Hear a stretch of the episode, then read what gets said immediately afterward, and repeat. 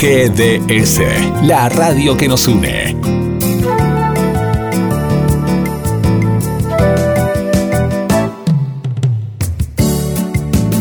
En nuestro aire,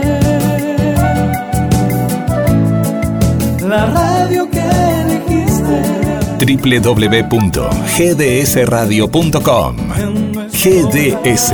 Descarga nuestra app. Encontranos como GDS Radio.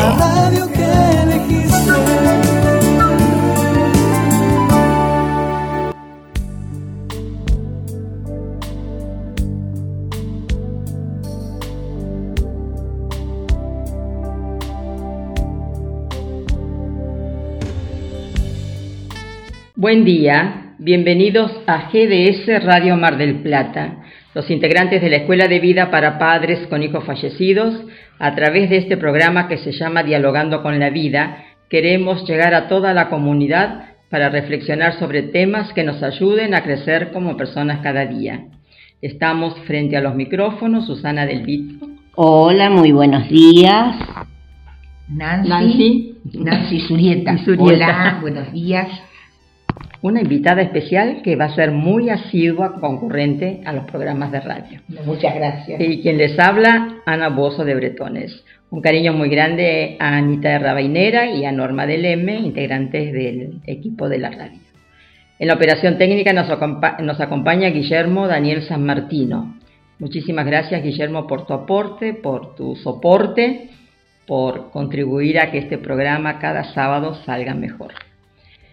Esperamos el llamado de los oyentes para compartir la reflexión y también sus opiniones con mensajes de voz o escritos o por WhatsApp al teléfono más 54 223 424 6646.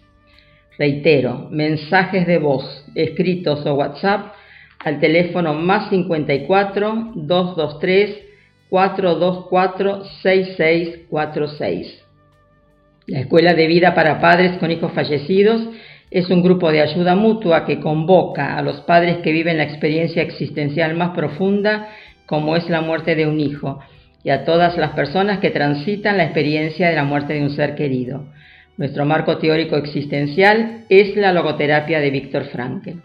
Es un grupo aconfesional, gratuito y abierto.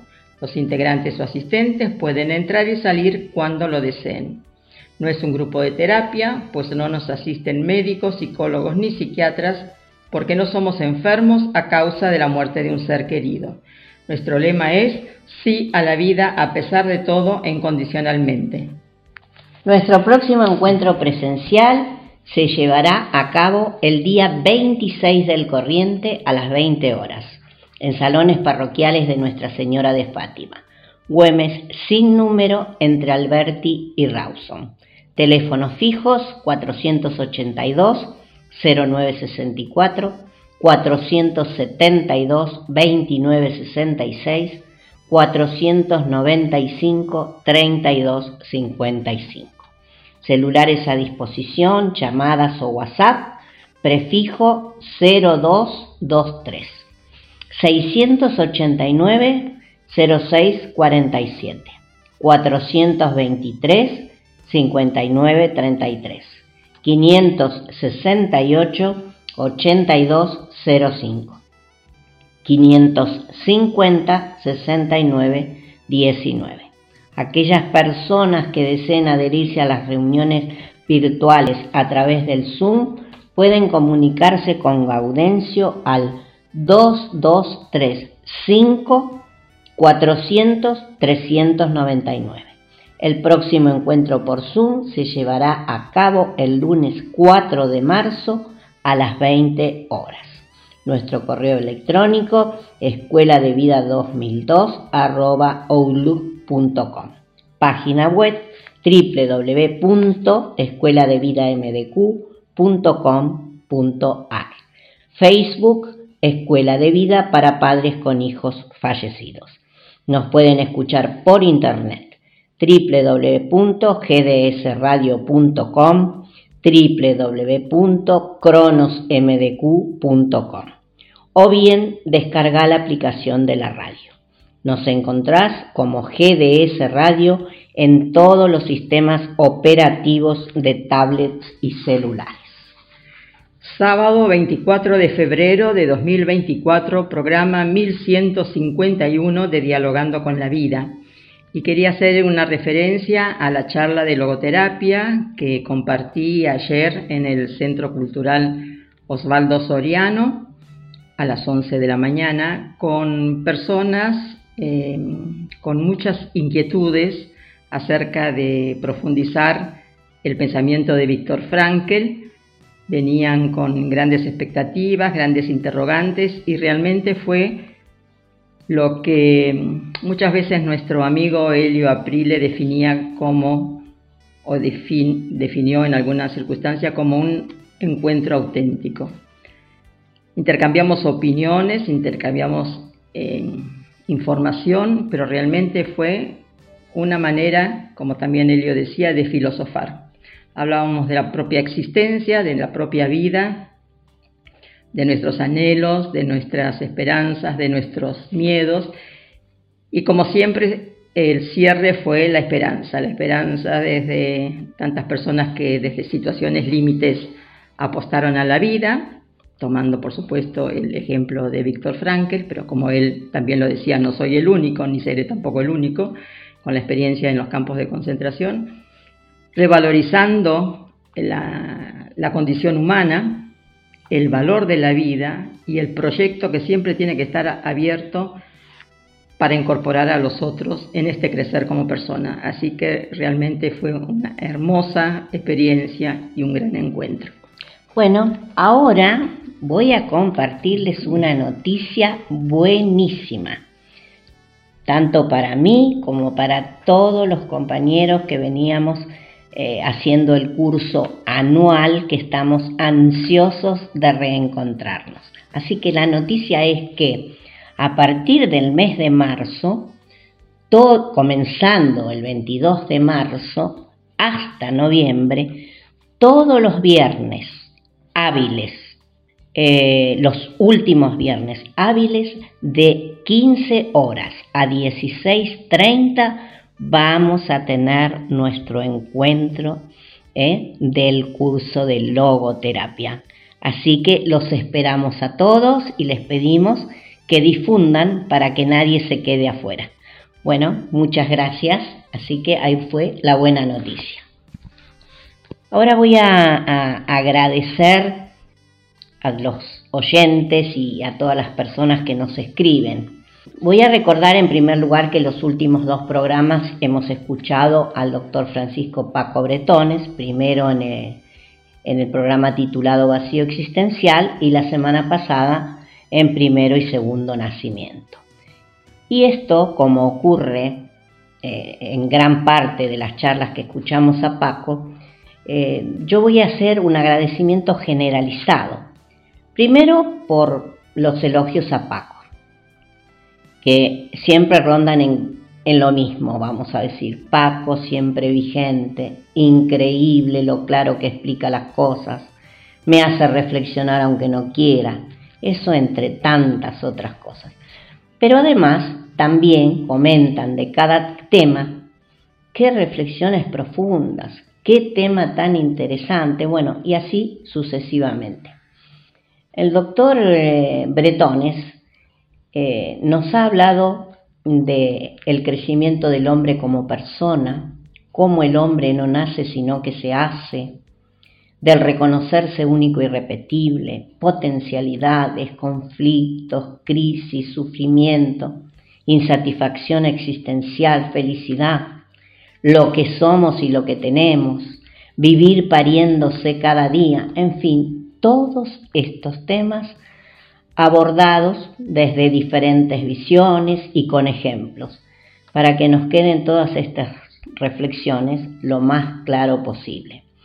Y nos ha aportado, como siempre lo ha hecho, todo a un nivel sencillo, como dijo siempre, para el hombre común de la calle, para que todo nos sea más, eh, más que comprensible. Y en lo personal, eh, como muchos de sus alumnos de logoterapia, también compañeros de la escuela de vida, eh, manifestamos que nos sentimos profundamente agradecidos y privilegiados de haberlo conocido.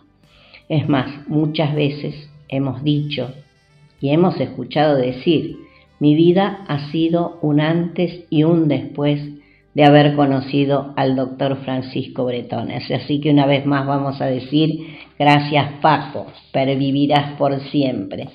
Y agradecemos a todos los oyentes que participan y reflexionan junto a nosotros todos los sábados. Así que a todos ustedes, infinitas gracias. Bueno, ahora Guillermo, por favor, si hay mensajes de voz, quisiéramos escucharlos. Muchas gracias. Muy buenos días, un saludo muy especial para todos. A veces hemos usado la frase, ay, tiene angustia existencial, sin dimensionar la profundidad que esto conlleva. Sin embargo, hay muchas personas que seguramente están luchando diariamente con sus miedos existenciales.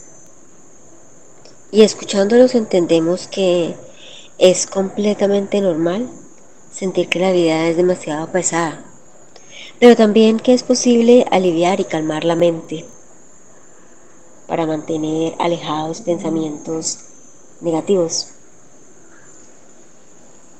Lo que sí es triste es que dentro de las nuevas generaciones hay muchos jóvenes con una vulnerabilidad muy grande. Y muchos de esos no alcanzan a darle un manejo adecuado a sus crisis. Están viviendo una época donde le dan mayor importancia a la aceptación que puedan darle los demás. Por eso los que somos padres es importante que dialoguemos con nuestros hijos para que identifiquen sus fortalezas, sus habilidades, sus valores, que encuentren todo eso que les hace bien, lo que los hace felices, lo que los motiva. Como padres tenemos la gran tarea de enseñarles que la vida no tiene una forma rígida ni correcta de ser vivida, solo hay que vivirla día a día, paso a paso, con todo y sus bemoles, que hay que buscar todo lo que nos hace bien y que se vale levantar la mano para pedir ayuda, que se vale sentir que no se puede con todo y también que cada individuo es el ser más importante. Así que muchísimas gracias por esta entrega. Un abracito para todos y que tengan un lindo sábado. Hola, buenos días, buenos días a la gente de la radio. Y acá habla Nancy como todos los sábados escuchando y eh, tratando de incorporar cada palabra. Y bueno, agradezco muchísimo a Ana y a Susana que nos hagan revisitar las clases de, de Paco Bretones porque son, eh, como ya lo he dicho en otra oportunidad, vivificantes. Vivificantes es volver a, visitar y a pensar esas ideas. Bueno, con respecto al programa de hoy, del primer y segundo nacimiento, em, estuve anotando eh, acerca de, las consideraciones de Paco sobre lo que es la educación actual. bueno, como docente me toca especialmente realmente nuestra escuela es este, muy formadora por ahí en contenidos, quizás ya ni eso, pero bueno, claramente eh, ha dejado de lado la, la educación toda la dimensión espiritual de la persona y en algún momento vamos a tener que incorporarla, porque las personas en cualquier momento de nuestra vida, generalmente ante situaciones límites, acudimos a esa dimensión espiritual, como forma de elaboración y de salida de la, de la crisis. Así que claramente lo que está señalando Paco es ineludible, ¿no? Eh, incorporar la formación espiritual y en valores que la escuela debe tomar como, como primera causa. Bueno, eh, también para desalojar esos, ir desalojando esos conceptos tan errados de de vivir para tener dinero, poder y consumismo, sino que vivir es crecer en sabiduría y no llegar a viejo sin haber obtenido nada de sabiduría. Bueno, muchas gracias, aprendiendo y pensando. Un abrazo para toda la gente de la radio. Los queremos. Cristinita, Cristina, cariñosamente Cristinita de Cali, Colombia, una alegría escucharte y agradecerte el testimonio que con tanta frecuencia y con tanta autenticidad nos haces llegar. Haces referencia a los miedos y a la angustia existencial que como bien dijo Paco más de una vez, es el aliciente, es el, faro, es la alerta para que cada uno de nosotros tome en serio la construcción de la propia vida.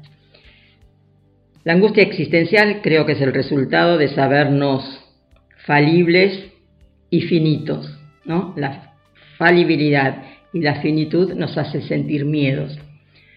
Pero la cuestión es no quedarnos únicamente en esa sensación, sino en la posibilidad de ampliar el horizonte y saber que la vida todavía espera de nosotros. Tenés razón cuando decís que en los jóvenes hay vulnerabilidad en cuanto a la adquisición de valores, en cuanto al acercamiento de los adultos a ellos. El tenerlos en cuenta, el promover los valores, el promover el diálogo, creo que es un buen camino para acompañar. A veces los papás, los mayores, los docentes, los maestros, como tenemos con razón un poco más claro esta, esta premisa del afuera, queremos buenamente tratar de imponer lo que hemos logrado con la experiencia y muchas veces nos equivocamos, cerramos el camino el acompañamiento, el estar atento, el permitir que vayan creciendo y florezcan con esa personalidad propia, a veces apoyándolos o apuntalándolos, creo que es una tarea de los grandes. Eh, hay que acompañar a los hijos, a los jóvenes que vivan de los auténticos valores. Y después también tenemos a una oyente que es amiga, que es compañera, que está aquí hoy presente en la radio, que es Nancy, y hace siempre, Nancy, tenés palabras de agradecimiento cuando volvemos a compartir con los oyentes programas grabados hechos con Paco Bretones. Y realmente eh, nos alegra porque sabemos que llega el mensaje de Paco como bien lo, expuso Susana.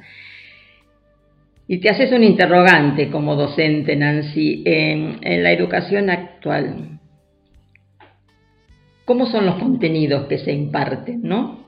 Este, ¿Se ignora o no se tiene en cuenta la dimensión espiritual?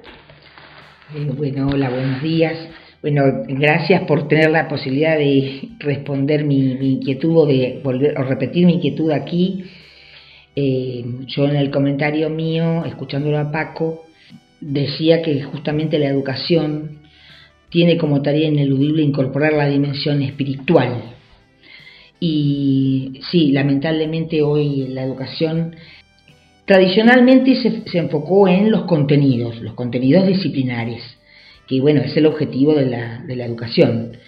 Pero eh, paulatinamente se ha ido restringiendo, lamentablemente por muchas situaciones socioculturales ya no estamos este, tampoco transmitiendo los contenidos que debiéramos, pero fundamentalmente no hemos incorporado la dimensión espiritual. No, les damos herramientas a nuestros alumnos para los verdaderos problemas existenciales.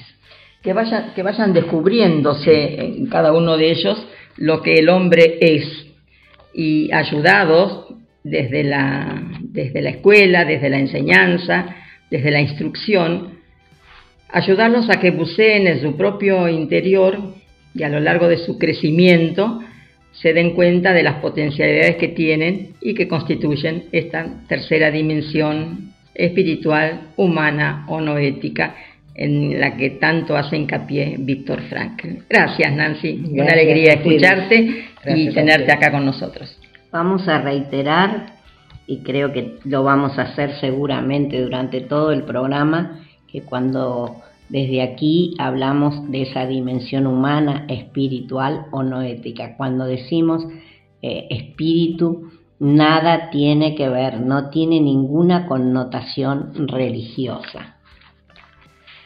Vamos a compartir ahora la reflexión con un tema que es muy abarcativo, que viene, viene, es muy oportuno tratarlo y presentarlo y compartirlo después de los, los últimos cuatro o cinco programas que hemos hecho, que tiene muchísimo contenido y decíamos con las chicas hace, hace unos minutos antes de salir al aire que cada, cada premisa, cada principio daría lugar para, para un programa.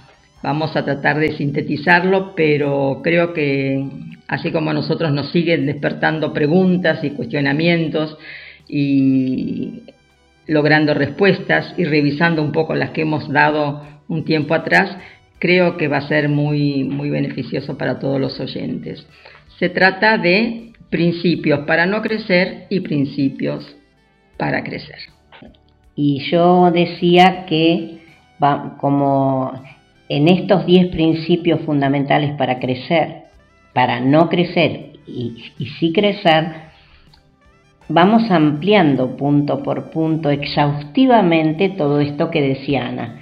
Los programas que venimos tratando sobre esos puntos, incluidas las dos charlas que eh, hemos escuchado eh, de Paco. Entonces, me parece, si están de acuerdo, chicas, que antes de comenzar con el tema podríamos ir al primer corte musical. Sí, sí, vamos, vamos. Sí.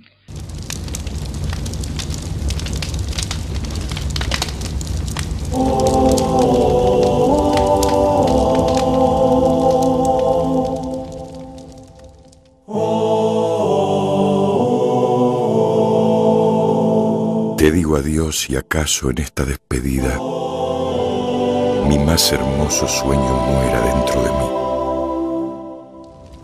Pero te digo adiós para toda la vida, aunque toda la vida siga pensando en ti. Te digo adiós y acaso te quiero todavía. No sé si he de olvidarte, pero adiós. No sé si me quisiste, no sé si te quería, o tal vez nos quisimos demasiado los dos. Este cariño apasionado y loco, me lo sembré en el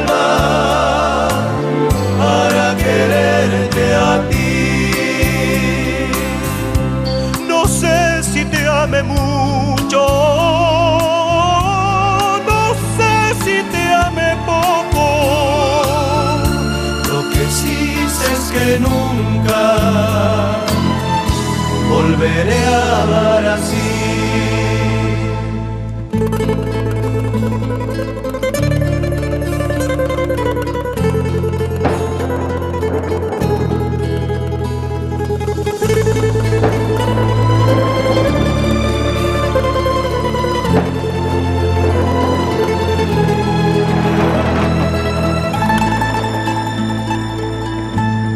Me queda tu sonrisa grabada en el recuerdo. Y el corazón me dice que no te olvidaré. Pero al quedarme solo sabiendo que te pierdo quizás comience a amarte como jamás te digo adiós y acaso en esta despedida mi más hermoso sueño.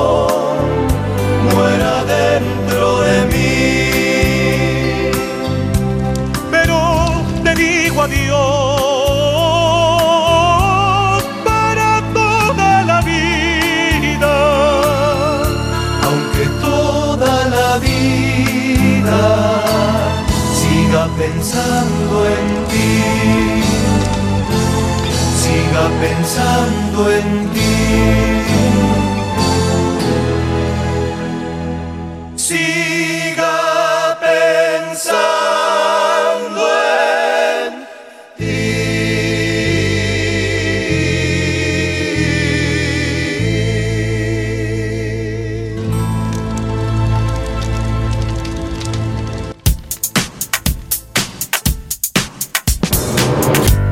494 1010. Viaje con Servitaxi. Comodidad, seguridad y puntualidad. Aceptamos tarjetas de crédito. Descarga la aplicación. Encontranos como Servitaxi Mar del Plata. Servitaxi. Sinónimo de servicio. 494 1010. Casino Celu Apuestas. Grupo Bet 91 Red. Las únicas. Jugás sin límite de apuestas. Se pagan premios en su totalidad. Comunicate con tu cajera de confianza. Ayelén Sayas. 223-504-2335. Buscaros en Instagram. Casino.aybet91. Colabora con la Escuela de Vida Hotel Lácar, Familia Barbaro. Colabora con el programa radial El Grupo de Padres de la Escuela de Vida.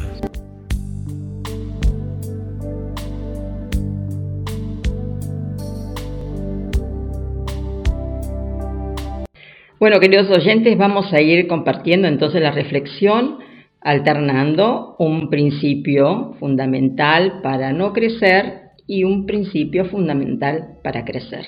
Nancy, por favor, comenzamos.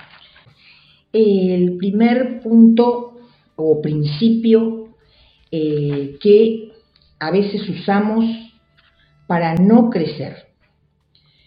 Uno, dejar que la vida transcurra como un proceso casual, que hoy me golpea, mañana me maltrata y pasado me da bienestar.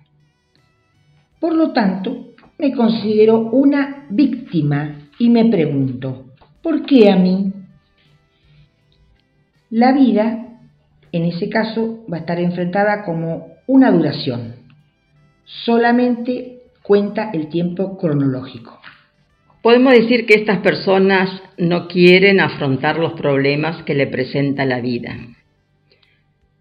Solamente les interesa el placer, el bienestar, por consiguiente son egoístas, porque solo miran lo que a ellos les pasa o lo que ellos necesitan.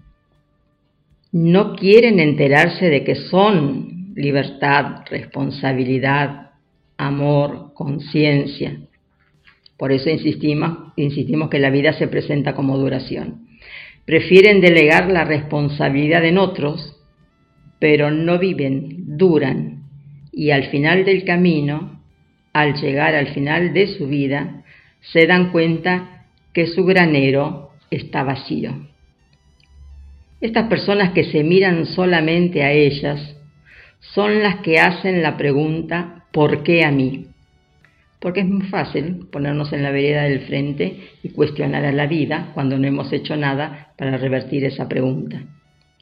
Y ustedes saben muy bien que nosotros siempre hacemos referencia la Escuela de Vida para Padres con Hijos Fallecidos, porque si bien estos principios están destinados a toda persona que quiera tomarse en serio el proyecto de ir construyendo su vida, desde la escuela de vida las cuestiones o los cuestionamientos son muchos más intensos, son muchos más asiduos y son realmente eh, una, una, manifiestan una necesidad de respuestas de parte de la vida sabiendo que es el camino equivocado porque la respuesta la tenemos que dar nosotros, ¿no?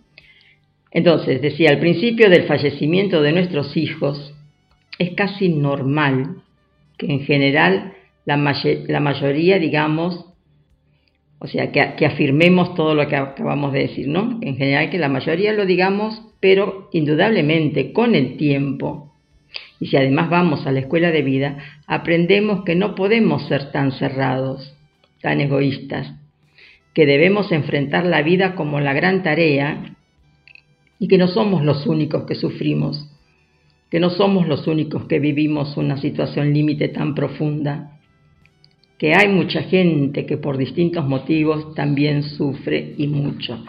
Queremos aclarar como siempre, eh, como siempre Susana, Nancy, que nosotros no imponemos ninguna ningún lineamiento, ninguna, ningún plan de estudio, ningún programa, que en la escuela de vida tenemos un criterio muy amplio de contención, de acompañamiento, de entender lo que cada uno pasa, pero de todas maneras vemos desde nosotros mismos cómo desde un primer momento fuimos egoístas, nos encerramos, nos mirábamos solos a nosotros y estábamos enfrentados a la vida, pero con el tiempo vemos y vislumbramos otro camino a seguir. Debemos tener presente que es más tentador y cómodo quedarnos en el papel de víctimas. Y visto desde el afuera, nuestro caso hasta es justificable. Pero con el tiempo, si decidimos no querer ver y quedarnos en la cómoda, pagaremos un precio muy alto. Cuando para todo elegimos el camino más fácil, seguramente nos estaremos equivocando el no querer abrir las anteojeras porque es mejor no ver, al principio es cómodo, pero con el tiempo esto se nos vuelve en contra. Porque de esta manera no vivimos, duramos y llevamos una vida sin sentido alguno. Bueno, eh, perdón, yo iba a acotar que esto realmente, eh, todo lo que está mm, transmitiendo ustedes, es algo profundamente vivencial Creo que a todos nos ha pasado esa etapa, sobre todo en los primeros tiempos que la vida nos hizo estas preguntas, de querer instalarnos, ¿no? En este, en este hoy me estoy golpeado y soy una víctima y creo que muchos hemos pasado personalmente, hemos pasado por esa situación de eh, estar eh, clavados en la pregunta ¿por qué a mí? y eh, estar, eh, como poner una pausa ¿no? en nuestro proyecto de vida. Eh, por eso es tan importante reflexionar porque son temas vivenciales, ¿no? No, no es que están escritos teóricamente, sino que los hemos experimentado o los podemos llegar a estar experimentando. Bueno, si nos querés compartir el punto número uno para crecer. Muy bien, entonces, ¿cómo le damos la vuelta a esto? Para crecer. Uno, buscar y encontrar el sentido de la vida en actividades y experiencias y también en las situaciones límite o trágicas que aparentemente no lo tienen. Ante ellas, preguntarme, ¿para qué a mí? La vida como apelación. La vida es una ardua tarea, un quehacer personal, único, intransferible, Nadie vendrá a vivir mi vida por mí. Vivir, afortunadamente, no es durar. Duran las piedras, duran los animales, pero el hombre no dura. Y cuando solamente dura, no es hombre, es una caricatura de hombre. Claro, ahora descubriendo ese para qué me pasó esto a mí, cuando la vida nos presenta una situación límite, está en nosotros qué actitud tomar. Cuando empezamos a ver, nos damos cuenta lo importante que es tomar la libertad, la responsabilidad, la conciencia y el amor, que es lo que ya dijimos, que constituye nuestro espíritu, y hacer nuestra vida útil, emprender tareas trascendentes, que van dando sentido a nuestra vida. Y nosotros insistimos acá, siempre sobre desde la escuela de vida. En la escuela de vida tenemos muchas personas, hay muchas personas que son referentes de vida, que corroboran con su actitud todo lo que nosotros decimos aquí. Porque ante la situación límite que les tocó vivir, no eligieron tirarse en la cama a llorar, no, todo lo contrario. Enfrentaron el sufrimiento y a partir de ahí esas personas van encontrando las fuerzas para vivir de otra manera, es decir, vivir con sentido, ayudando a otras personas que sufren. Y también en la escuela eh, se menciona que nosotros somos deudores de nuestros hijos. Con el tiempo corroboramos que esto es así, porque cuando podemos comenzar a ver nos damos cuenta de todo lo que hemos podido hacer emprender y cómo seguimos llevando nuestra vida con dignidad a partir de la muerte de ese hijo o de ese ser querido que tanto amamos. El sufrimiento, bueno, será inigualable, pero también hemos aprendido a sacarle provecho a este sufrimiento no buscado, que fue inevitable. Uno creo que reacomoda esa escala de valores. Por eso decimos que a partir de nos volvemos más autocríticos, centramos nuestra atención en el ser y dejamos de lado el tener. Y eso, bueno, va haciendo que estemos atentos para sacarle provecho a cada circunstancia que se nos presenta cotidianamente. Y debido a eso, eh, hacemos cosas que antes no hacíamos porque, ¿por qué no las hacíamos? Porque tenemos el no tengo tiempo a flor de labio.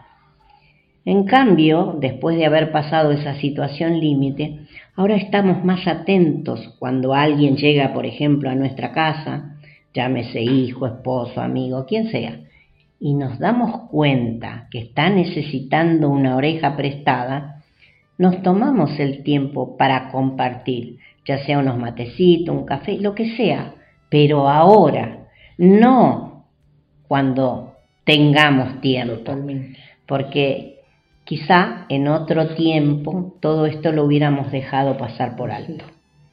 y no nos dábamos cuenta de su necesidad. Y en cambio hoy, reitero, nos volvemos autoexigentes nos damos cuenta que la vida es la gran tarea que debemos realizar día a día, que no podemos delegar esta responsabilidad de seguir viviendo a nadie. Y al volvernos así más críticos con nosotros mismos, no solo tenemos eh, la obligación de, de darle valor a nuestra vida, sino estar atentos a que sea una vida fecunda, útil, no vivirla de cualquier manera. Y yo creo que en estas entregas para con los otros vamos haciendo que nuestra vida se llene de sentido. Sí, yo quería hacer referencia a la frase eh, que somos deudores de nuestros hijos, porque una vez eh, me planteé que realmente como persona, como mamá, he crecido con cada uno de, nuestros de mis hijos que llegó a, a mi vida. Empecé siendo la mamá de Paquito y ahí me estrené con Paquito, después sí fui mejorando con la llegada de Sergio y, ellos me ayudaron, me enseñaron. ¿Cuánto nos, cuánto nos han hecho crecer Claro, nos han, nos han enseñado. Llegó Ana Laura con toda la alegría y la, y la espera de, de, una hija mujer, pero se fue a los dos días y también este, contribuyó este hecho primero con su llegada y después con su fallecimiento, al crecimiento personal. Entonces, eh, a veces nos encerramos, como bien comentó Susana y también lo dijo Nancy, en el dolor en nosotros mismos, que es lícito, que es natural que así sea, pero después cuando ponemos, nos ponemos a recorrer la vida transcurrida con esos hijos, tanto con los que están con nosotros todavía como los que fallecieron, nos damos cuenta de que ellos han colaborado para que cada uno de nosotros, hablo como mamá, eh, hoy en gran parte seamos lo que somos gracias a ellos. Entonces, eso no lo podemos eh, eh, obviar.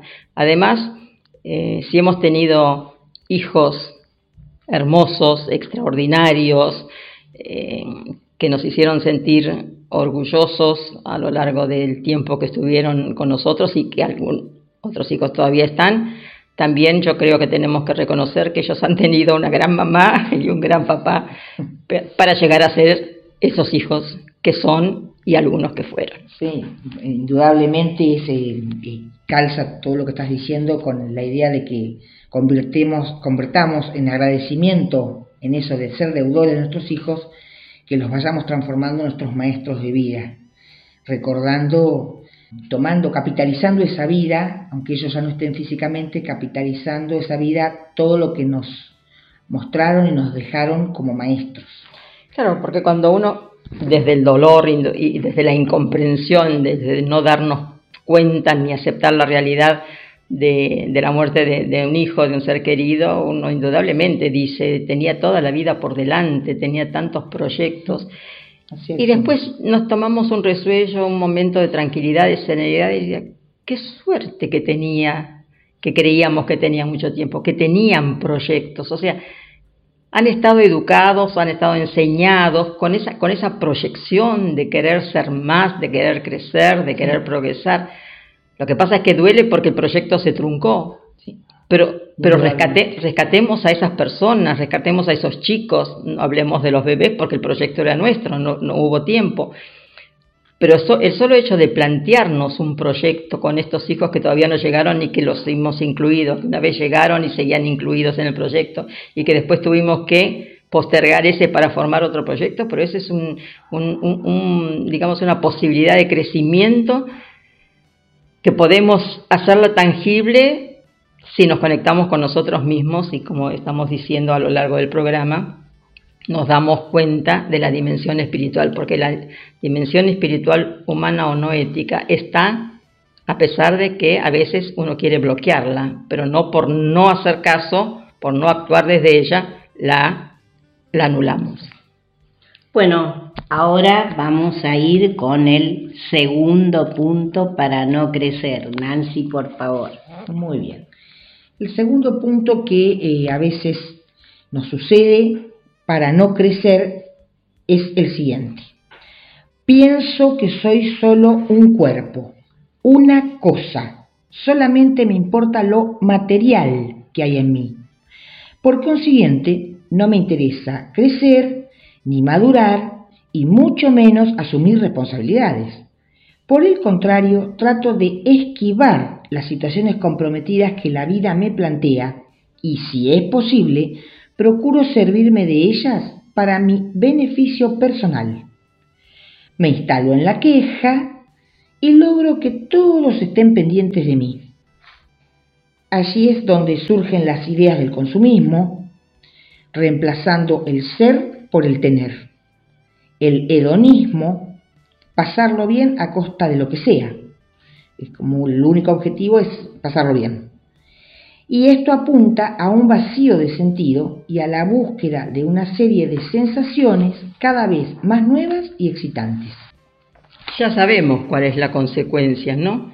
El hartazgo, el aburrimiento, el desgano porque el afuera nos crea necesidades que una vez que logramos satisfacerlas, ya tenemos otras nuevas y entonces vamos eh, en un derrotero que no nos conduce a, una, a un final feliz. Hay personas a las que no les interesa crecer, prefieren vivir una vida frívola, hueca, ¿no?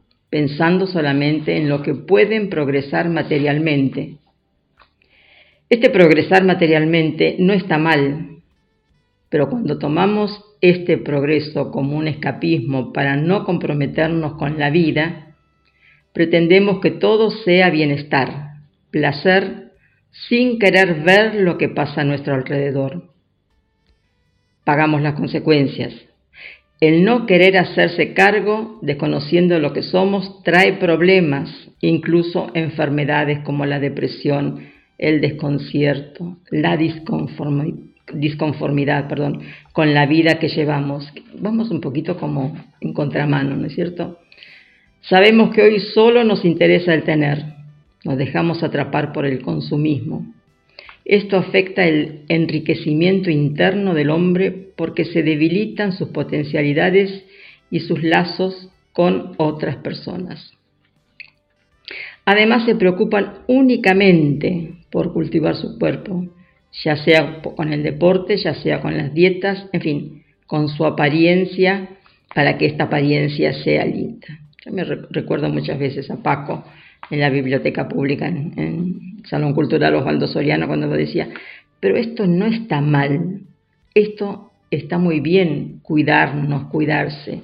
La cuestión es que cuando hacemos de ello un valor piramidal, o sea, es una caricatura de persona, porque cuando falla la belleza, cuando fallan los medios para, para sentirnos bien, cuando el, eh, falla la estética, entonces apuntamos, hemos apostado toda nuestra vida a esa imagen que nos pide el afuera o que nos brinda la posibilidad de lograrlo desde el afuera, nos destruimos como personas.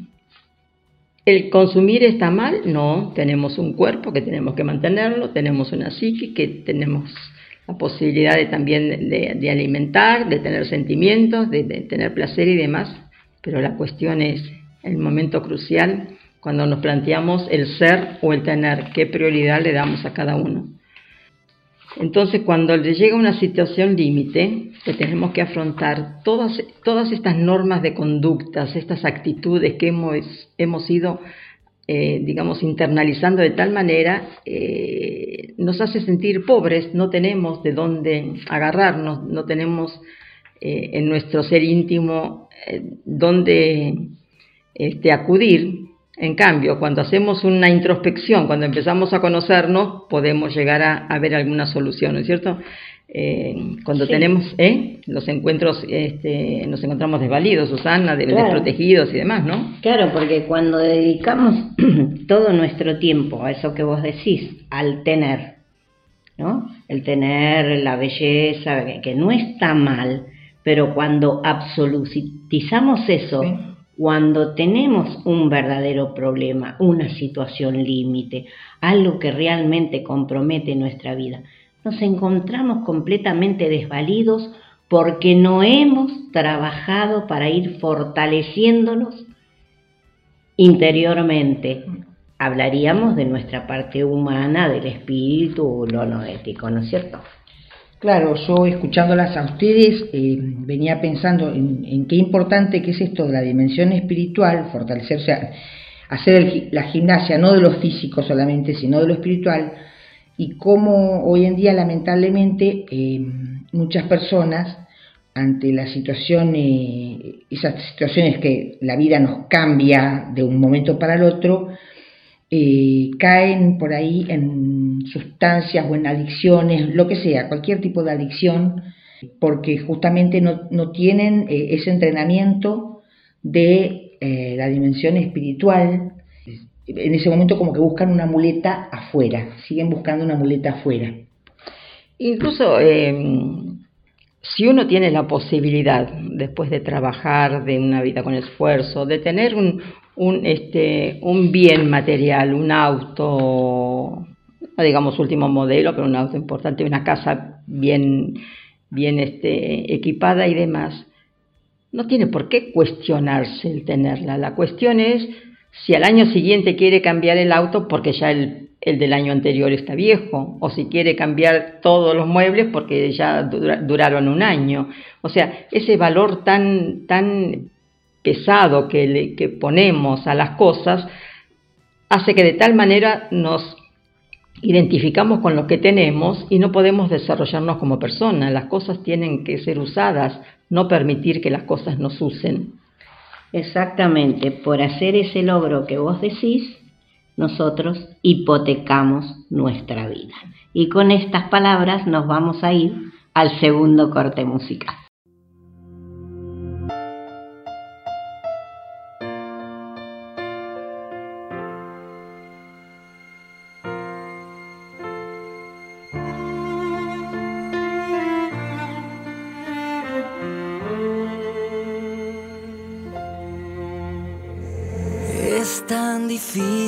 vivir si en el alma hay tantas cosas que pesan. Hoy solo quisiera volver a creer con la inocencia de ayer y escapar contigo sin buscar una razón no hay amor prohibido, no hace falta dar una explicación, ayúdame a cambiar el destino que nos separó. Es tan difícil olvidar cada momento que vivimos, que compartimos. Quiero recordar, quiero recuperar todo ese tiempo perdido. No hay una razón para fingir, no podemos seguir engañando al destino. Estoy dispuesto a arriesgarlo todo, todo lo que tengo y más si consigo. uh, escapar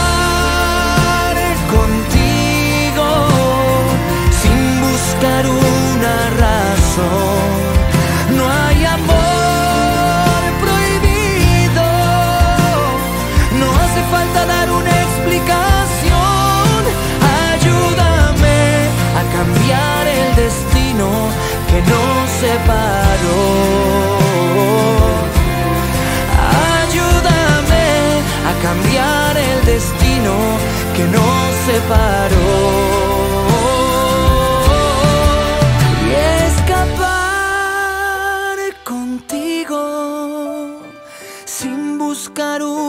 Razón. No hay amor prohibido. No hace falta dar una explicación. Ayúdame a cambiar el destino que nos separó. Ayúdame a cambiar el destino que nos separó.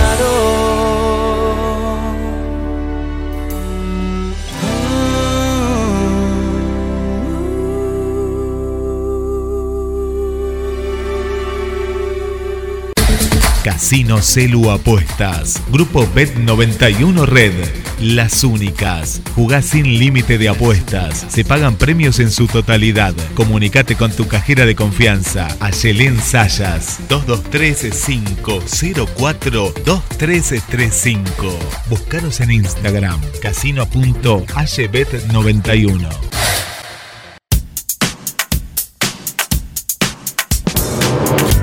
494 1010. Viaje con Servitaxi. Comodidad, seguridad y puntualidad. Aceptamos tarjetas de crédito. Descarga la aplicación. Encontranos como Servitaxi Mar del Plata. Servitaxi.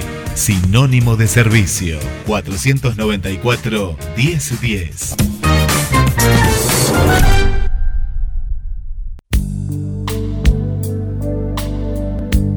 Colabora con la Escuela de Vida Hotel Lácar, Familia Barbaro. Colabora con el programa radial El Grupo de Padres de la Escuela de Vida.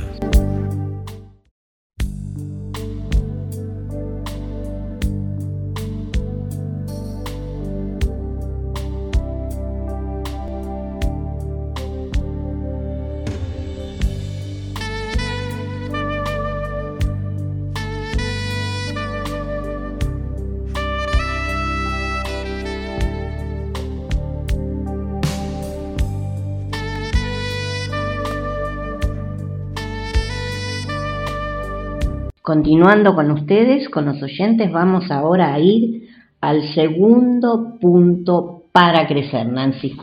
Muy bien. Para crecer, punto 2.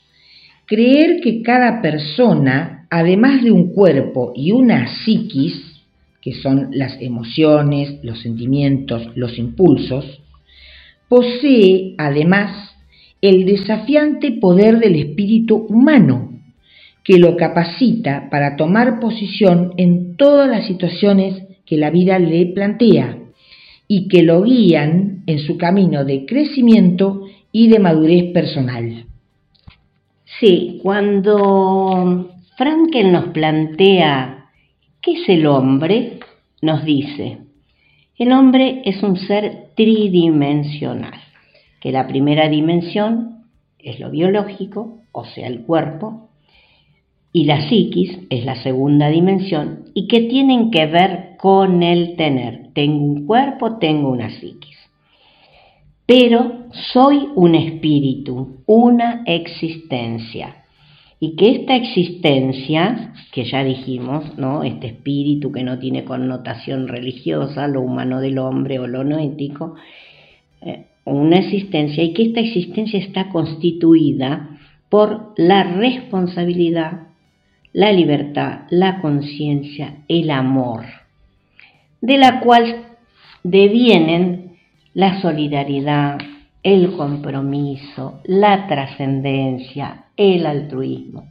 Y esto tiene que ver exclusivamente con el ser. Eh, ya lo dijimos, pero lo vamos a reiterar. Recordemos que Frankel habla del espíritu y esto no tiene connotación religiosa. Y esta visión de hombre que nos presenta Frankel es sumamente importante. Yo en lo personal digo que es como la columna vertebral de la logoterapia, reconocer esta imagen de hombre. Yo lo escuché por primera vez en el año 90 en una charla de logoterapia. Eh, bueno, ya saben que es nuestro marco teórico existencial y que sustenta a la escuela. Y yo digo esto, sí, que esta visión de hombre es importante porque reconociendo esa tercera dimensión que es el espíritu ¿eh? y apelando a ella, el hombre ante cualquier circunstancia, por tremenda que sea, está capacitado para tomar decisiones, hacerse cargo de la situación ejercitar la responsabilidad y la libertad para. Por eso siempre digo que esta visión del hombre que Frankel nos acerca nos hace vivir con esperanza. Porque, insisto, apelando a, a lo que somos, si nosotros lo decidimos, podemos salir adelante, continuar con nuestra vida a pesar de todo lo que nos pase. Por eso, para nosotros, el sí a la vida, a pesar de todo, deja de ser una, simple frase hecha y se convierte en una realidad. Ahora, si ustedes me preguntan si esta postura del sí a la vida a pesar de todo es fácil, es cómodo, obviamente que voy a decir que no. Pero también tengo que decir que es lo más constructivo, lo más fácil y cómodo sería ponerme, como ya dijimos, en el papel de la víctima, desconocer este espíritu que, soy resulta más que cómodo porque en cierta forma trato de no comprometerme, trato de que los demás se ocupen de mí, decidan por mí, tomen las responsabilidades por mí y así ni crezco ni evoluciono y insisto, ante el primer conflicto o situación de crisis me encuentro totalmente sin recursos, completamente desprotegida, porque me encierro en mí misma y corro el riesgo de enfermarme. Todas esas cosas que nos ocurren, angustia, depresiones, bueno, y demás dolencias, ¿no? Lo importante del sí a la vida a pesar de todo, de todo perdón, es eh, tener en cuenta que tiene que ser incondicionalmente porque a veces queremos acomodar el sí a la vida a mi conveniencia y pongo... Sí a la vida cuando las cosas van bien. Este, pongo, digamos, eh, condiciones. Respondo si se dan ciertas, este, vuelvo a repetir la palabra, perdón, condiciones. Es estar, digamos, negociando. El sí a la vida es indiscutible. Estar en la apertura de tener en cuenta que la vida es la que nos hace la pregunta y que tenemos la capacidad y tenemos la, obligación. y tenemos las herramientas desde lo que nos constituye para poder dar la respuesta. Entonces el incondicional no tiene que dejarse de lado, sino que tendría que ser, digamos, una prioridad.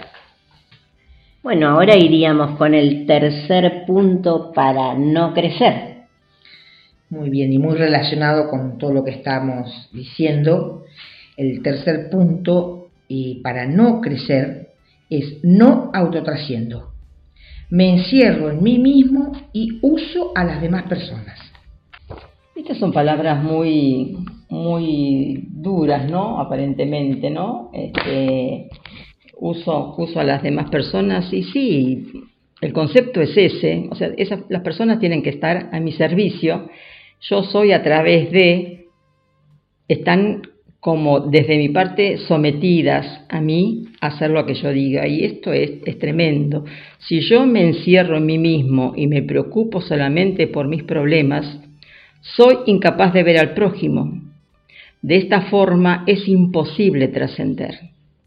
Seguramente siento que llevo una vida vacía y mi contacto con los demás es imposible relacionarme. Solo me relaciono con nosotros para utilizarlos en mi beneficio personal. Acá estamos, eh, digamos, acercándonos a uno de los principios máximos de la logoterapia, que es la autotrascendencia, salir de nosotros mismos, ¿no? Actuando de esta manera, nos guste o no nos guste, tenemos que admitir que somos egoístas y solamente pensamos en nosotros mismos. O sea, pienso en aprovecharme de los demás y con el tiempo uno se va quedando solo. De esta manera, ¿qué posibilidades de trascendencia tengo? O sea, yo me encargo de que sean ninguna. Ninguna, claro.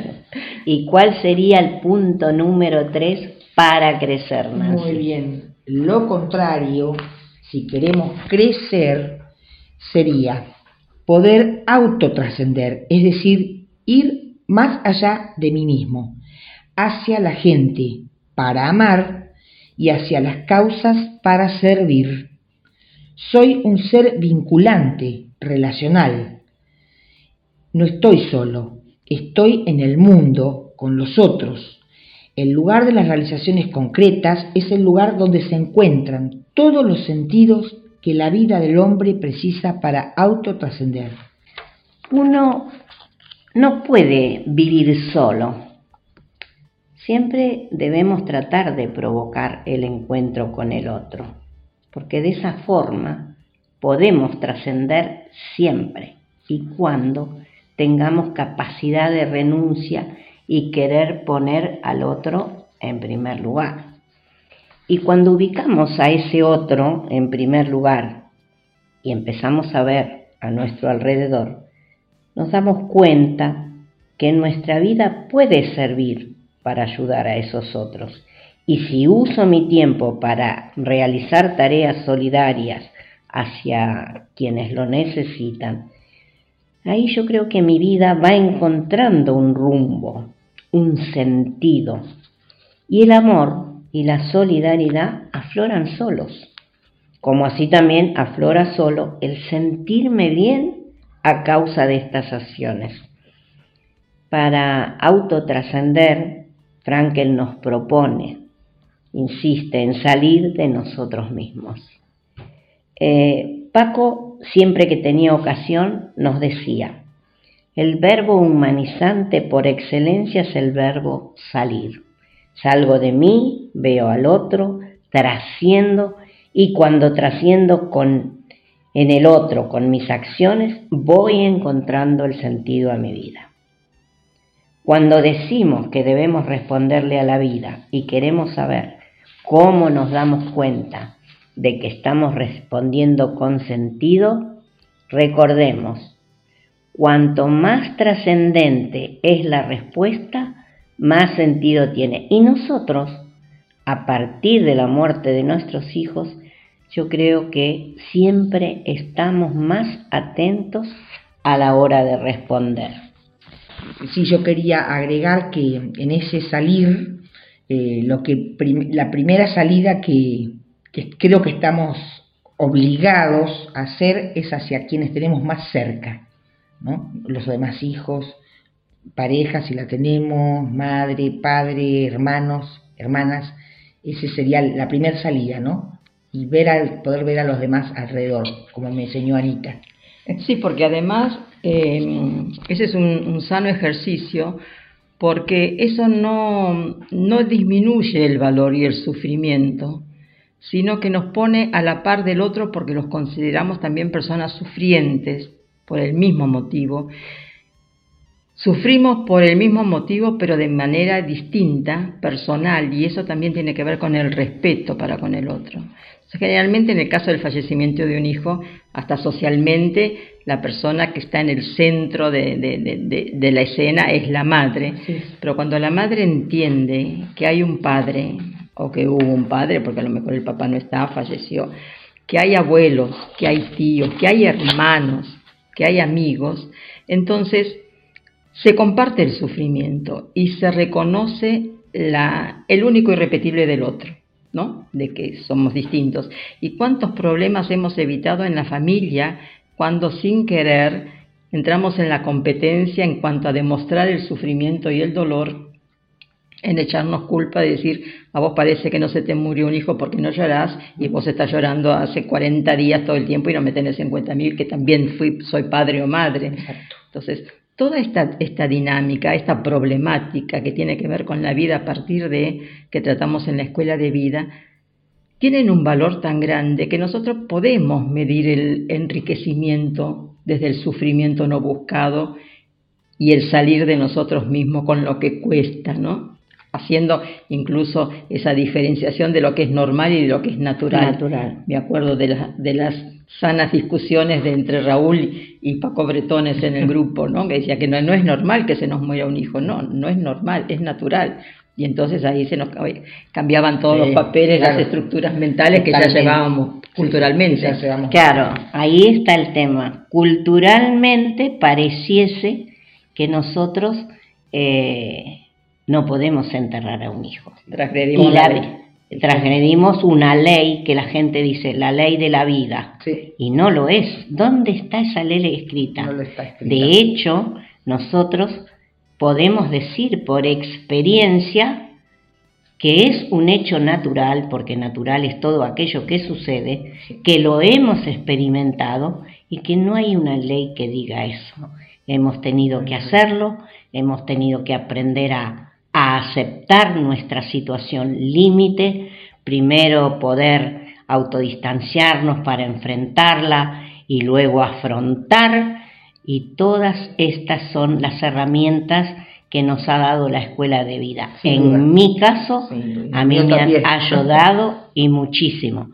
Por eso siempre transmitimos que esto no es una simple teoría, todo viene eh, corroborado o no sé qué otra palabra, sellado por confirmado, exactamente, con experiencias de vida. Así es. Y si estamos abiertos en esta apertura del salir y del, de tener en cuenta el otro y el contacto, eh, se confirma lo que siempre decimos, que la escuela de vida es una cantera de sabiduría, es una enseñanza de vida, porque cada uno desde su testimonio aporta y si alguien, como nosotros que hace un tiempito estamos, podemos autodistanciarnos, vemos el crecimiento de esa persona, tenemos la posibilidad de darnos cuenta de, su salir hacia, ¿eh? hacia algo o hacia, hacia los demás, como a lo largo de los años ha habido un cambio que a lo mejor esa persona no se dio cuenta, pero que si se lo hace ver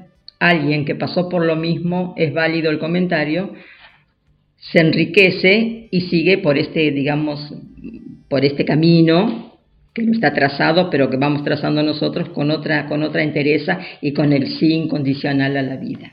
Bueno, este tiempito del que Ana dice que estamos, yo voy a decir con mucho orgullo que hace 30, eh, vamos a cumplir 33 años de la Escuela de Vida para Padres con Hijos Fallecidos en la comunidad.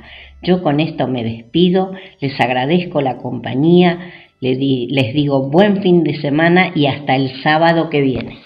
Hasta el sábado es una verdad eh, muy contenta de poder compartirlo con ustedes y bueno, y te esperamos y creciendo, creciendo. te esperamos el sábado, como a todos los oyentes, los esperamos el sábado a las 12 del mediodía. Muchas gracias.